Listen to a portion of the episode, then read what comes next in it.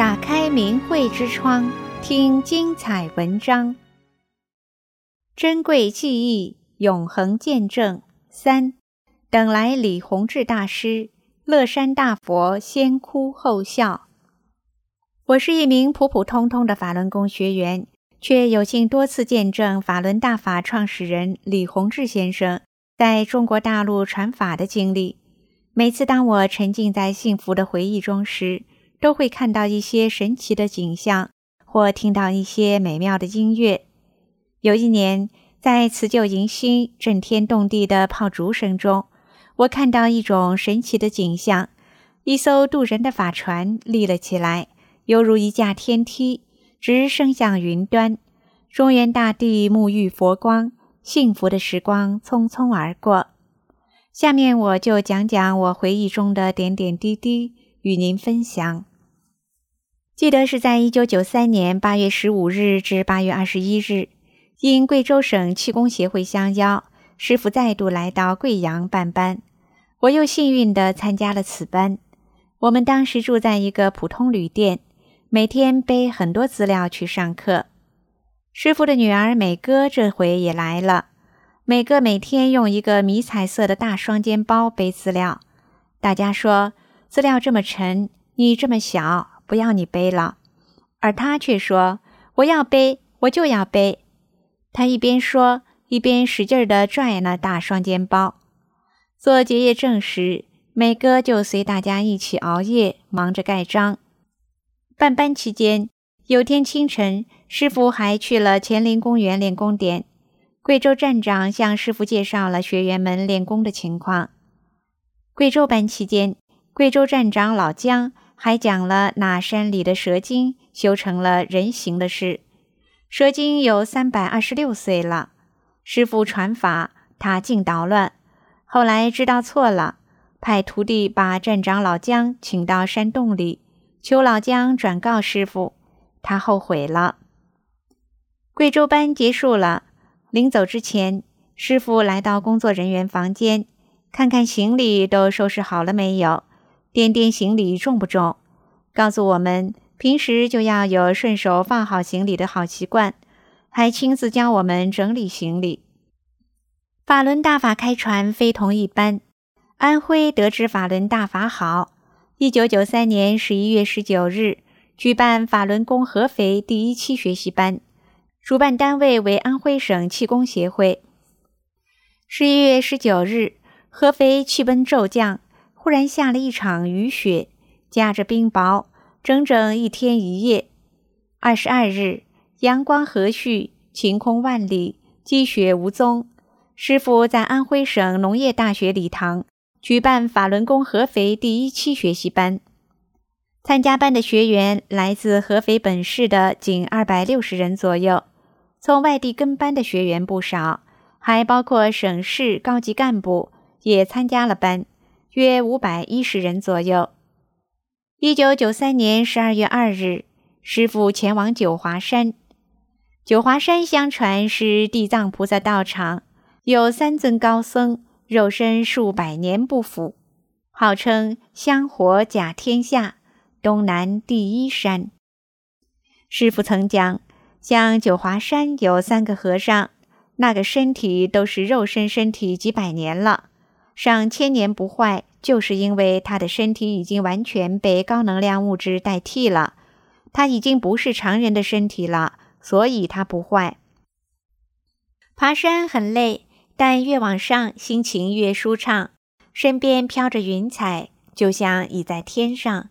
师傅说，现在已经是三层天了。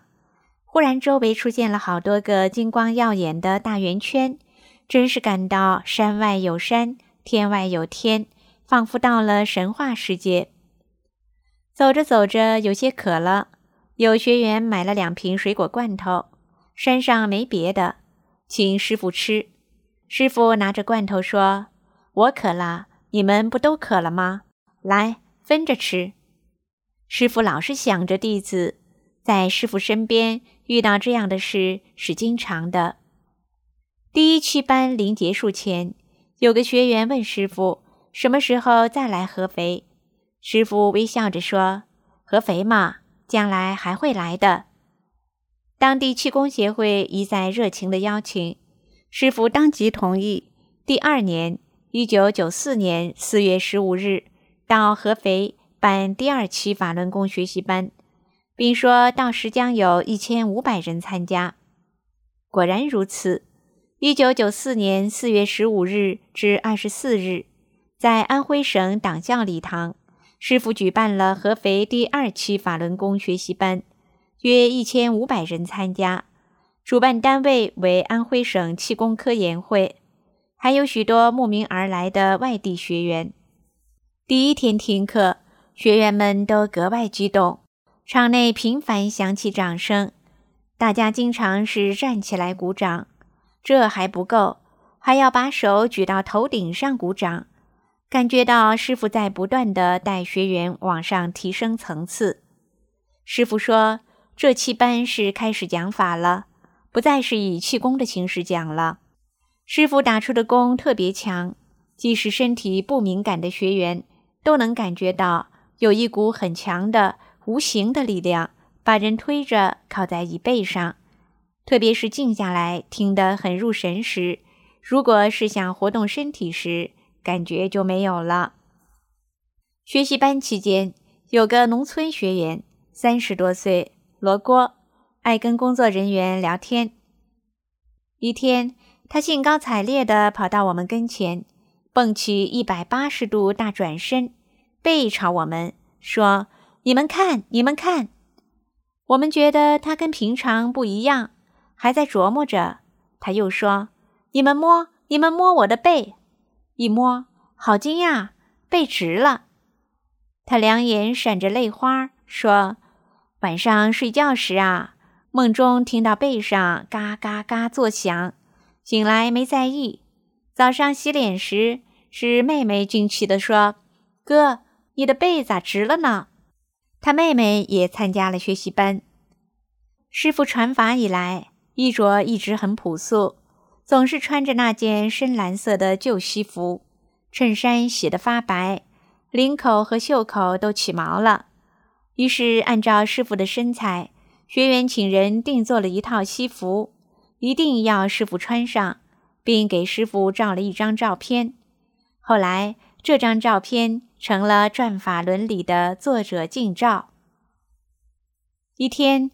作为合肥班的工作人员，当天与师傅共进晚餐，真是让人高兴极了。外地几个学员像个小孩一样，首先想到的是自己满身风尘，赶快洗个澡，换上干净衣服，好陪师傅吃饭。一想没带毛巾，于是飞快跑下楼去买了毛巾，又飞快地往楼上跑，到楼梯转弯处。迎面碰上师傅，又惊又喜，一股幸福的暖流通遍全身。几个工作人员围桌坐好，等待师傅。他们心想，一定是很好的菜饭。桌子中间放一大碗菜汤，每人面前送上同样一碟青菜、一钵米饭。学员惊呆了，说：“就吃这个？”眼泪都快出来了。一位学员坐在师傅的正对面，只是低头吃饭。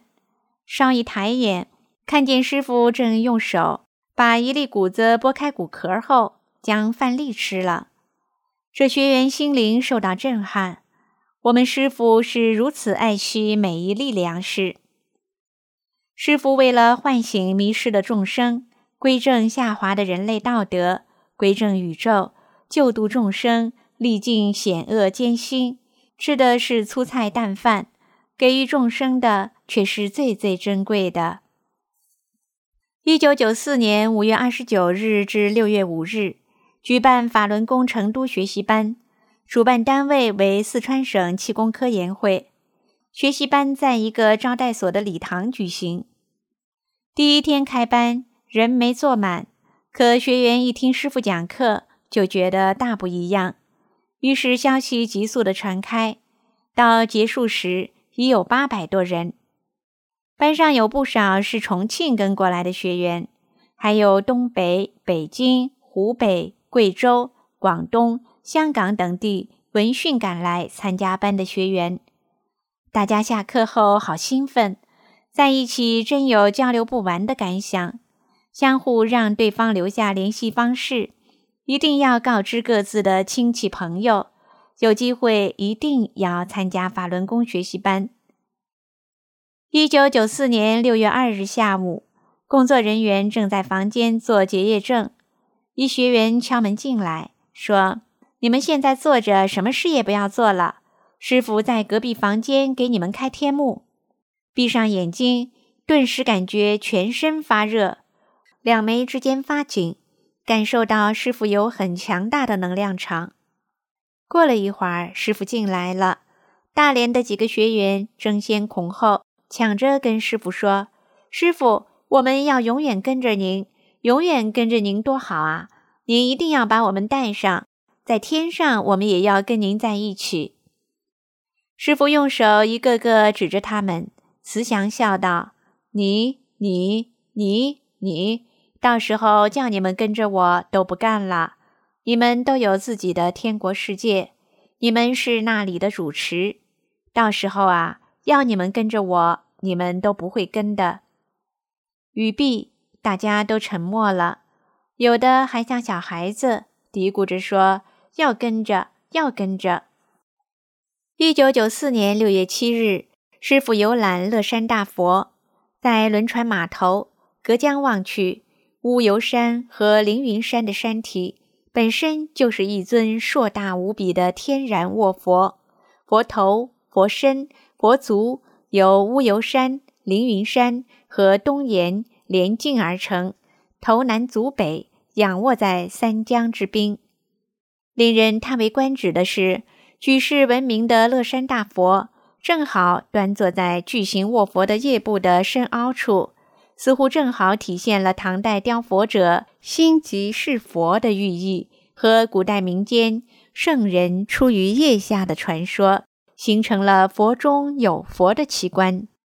船在江上走了一段，绕过这像岛似的卧佛的头部，船开到卧佛山的另一面时，快看，乐山大佛！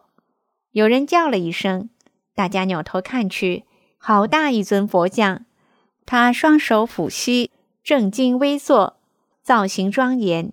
虽经千年风霜，至今仍安坐于滔滔岷江之畔。乐山大佛为弥勒坐像，是世界最高的大佛，素有“佛是一座山，山是一尊佛”之称。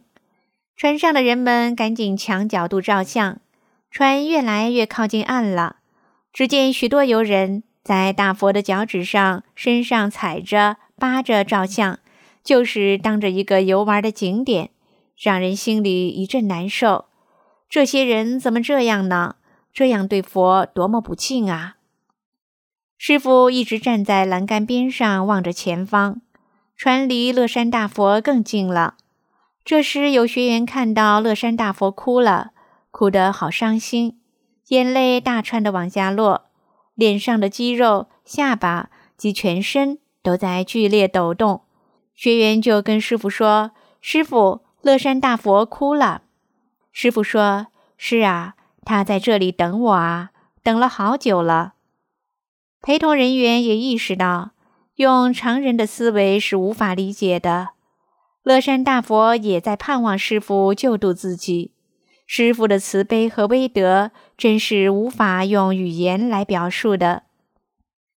船靠岸了，沿着一条很窄很陡的盘山小道上走。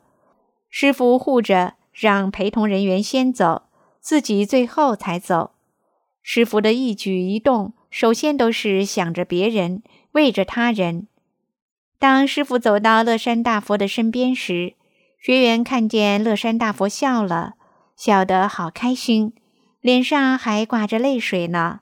又高兴地对师傅说：“师傅，您看，乐山大佛笑了。”师傅也笑了。订阅明慧之窗，为心灵充实光明与智慧。